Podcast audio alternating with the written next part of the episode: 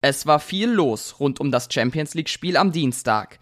Verletzungssorgen, Fankrawalle und natürlich der 3-0-Sieg der Borussia. Heute beschäftigen wir uns noch einmal mit ein paar Stimmen zur Partie. Außerdem geht es um zwei ehemalige Dortmund-Trainer, die sich neuen Aufgaben stellen. Und damit herzlich willkommen zu einer neuen Folge BVB Kompakt. Ich bin Theo Steinbach, schön, dass ihr wieder mit dabei seid. Es war ein gelungener Auftakt in die Königsklasse. Die Schwarz-Gelben ließen nichts anbrennen und gewannen am Ende verdient.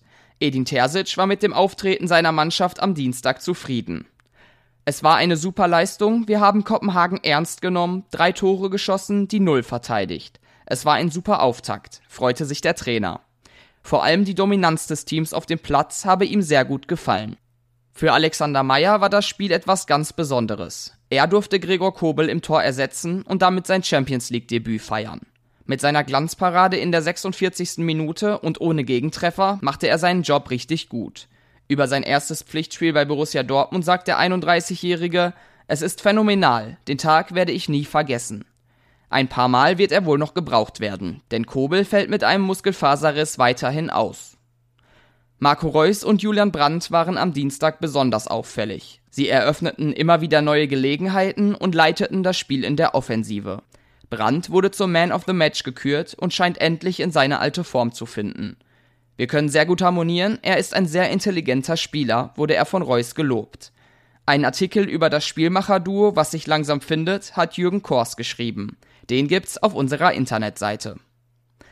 Und dann gab's gestern zwei Trainerentlassungen, in die zwei ehemalige BVB-Coaches verwickelt sind. Der Chelsea FC feuerte überraschend Thomas Tuchel nach der 0-1-Niederlage gegen Dynamo Zagreb.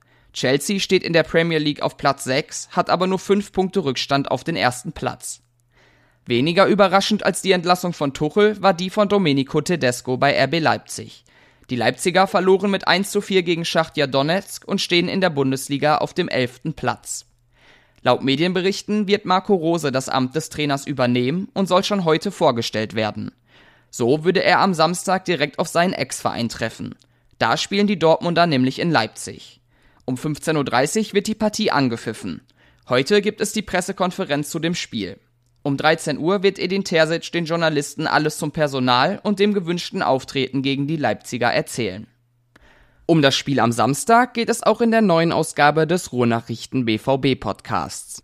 Sascha Staat und Jürgen Kors reden außerdem ausführlich über das letzte Spiel gegen Kopenhagen und das davor gegen Hoffenheim. Außerdem geht es natürlich um alles andere, was in Dortmund so los ist. Den Podcast hören könnt ihr auf allen gängigen Plattformen. Zum Anschauen als Vodcast findet ihr das Ganze auf YouTube.